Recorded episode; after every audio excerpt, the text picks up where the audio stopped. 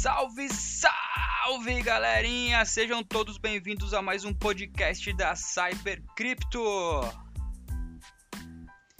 Eu não ia gravar nada hoje aqui para vocês, mas de acordo com as notícias muito interessantes que saíram nessa sexta-feira, eu não podia deixar de vir aqui e gravar um podcast especialmente de sexta-feira para vocês. Hoje vamos falar um pouco aí sobre o resumo de ontem na B3. Eu deixei aí uma dúvida no ar para vocês, né, falando se alguém soubesse o que é, realmente o MTST foi fazer lá invadindo a, a B3, que me explicasse. E hoje eu vou falar um pouco mais claramente, abertamente aí com vocês sobre essa falta de conhecimento sobre a economia aí do nosso país. E também a principal notícia, o principal assunto que eu vim aqui trazer para vocês, o principal motivo que eu tô aqui gravando hoje, sexta-feira, esse podcast para vocês é o banimento das criptomoedas na China. É isso mesmo. Esse é o nosso principal assunto, então bora lá para as notícias.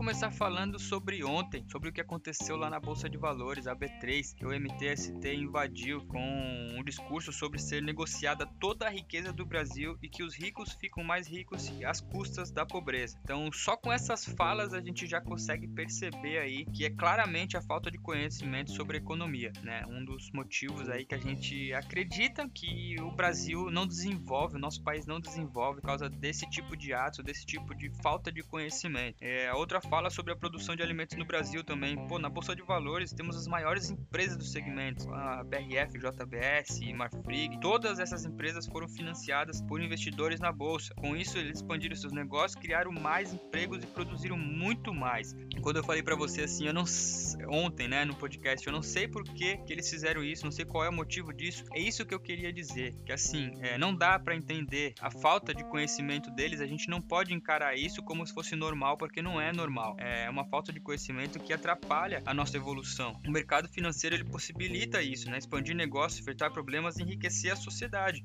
E evolução é isso: reconhecer, corrigir e prosseguir. Não adianta a gente não reconhecer e achar que isso tudo é normal, porque não é normal, tá? Espero que vocês tenham entendido o meu ponto de vista e que essa é a realidade do nosso país. As pessoas elas querem protestar contra coisas que elas não sabem como funciona. Então fica difícil e mais uma vez é por isso que o nosso país não evolui.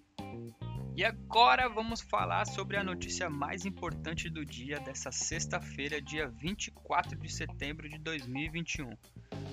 Bitcoin proibido na China. O que acontece agora? A China já proibiu o Bitcoin outras vezes, mas olha como ele responde. Após o banimento, o Bitcoin subiu 840% de maio a dezembro de 2013. Então, para quem não lembra, em 2013 a China baniu o Bitcoin pela primeira vez. Em 2017, a China tentou de novo e o Bitcoin subiu 363% de setembro a dezembro de 2017. Nova tentativa em 2019 e o Bitcoin subiu 200% de abril a junho de 2019. Já foram mais de seis tentativas da China proibir o Bitcoin. E o que é mais legal disso tudo que apesar de todos esses banimentos, o Bitcoin continua em constante crescente, inclusive na China. É isso mesmo. Mesmo com o banimento, a China ainda continua a fazer transações de Bitcoin via peer-to-peer, -peer, ponto a ponto. E se você não sabe ainda como funciona o peer-to-peer, -peer, essa transação ponto a ponto, já deve ter ouvido falar de torrent, baixar filmes via torrent, música via torrent, que isso é uma coisa que é quase impossível ou impossível de ser banida da internet. Se você ainda não ouviu sobre isso, se você não conhece essa tecnologia, eu aconselho você dar uma pesquisada rapidinho e saber aí o que significa o peer-to-peer. -peer. Então, um recado que a gente dá para os chineses que querem proibir o Bitcoin e essas tecnologias revolucionárias é que, assim, pode até proibir, mas não consegue impedir as pessoas de negociarem entre si. E fica bem claro que o Bitcoin ele não se importa nem um pouco com essas proibições e ele fica ainda mais forte a cada vez que isso acontece. E sabe qual é o mais legal disso tudo? É que não tem nada, nada que tenha gerado mais riqueza do que os banimentos da China sobre as coisas. Aí você vem me perguntar: como assim? Como assim? Eu vou te falar. Vamos ver as coisas que a China baniu. Em 2010, a China baniu o Google do seu país. Em 2009, a China baniu o YouTube do seu país. Em 2008, o Facebook. Em 2013, 14, 15, 16, 17, 18, 19, 20, 21, ela baniu o Bitcoin. Agora pensa comigo, o que é o Google hoje? O que, é o YouTube hoje? O que é o Facebook hoje? Mas pode ser que você ainda não conheça o Bitcoin. E você sabe o que pode acontecer? Adivinha.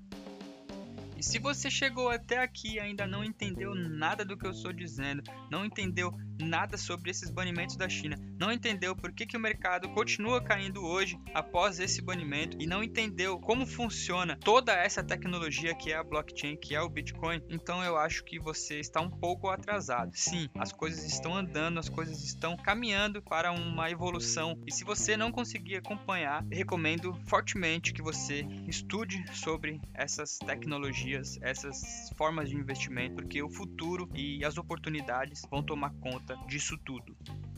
E por hoje é isso, eu vou ficando por aqui. Espero que vocês tenham gostado dessa nossa conversa de hoje. Eu gostei muito, foi muito prazeroso falar sobre esses assuntos com vocês. Espero que tenham gostado de verdade e não deixa de seguir a gente nas redes sociais e seguir aí o nosso podcast no seu tocador favorito. Fechou? Então é isso aí. Um bom final de semana para vocês. Um abraço e até a próxima.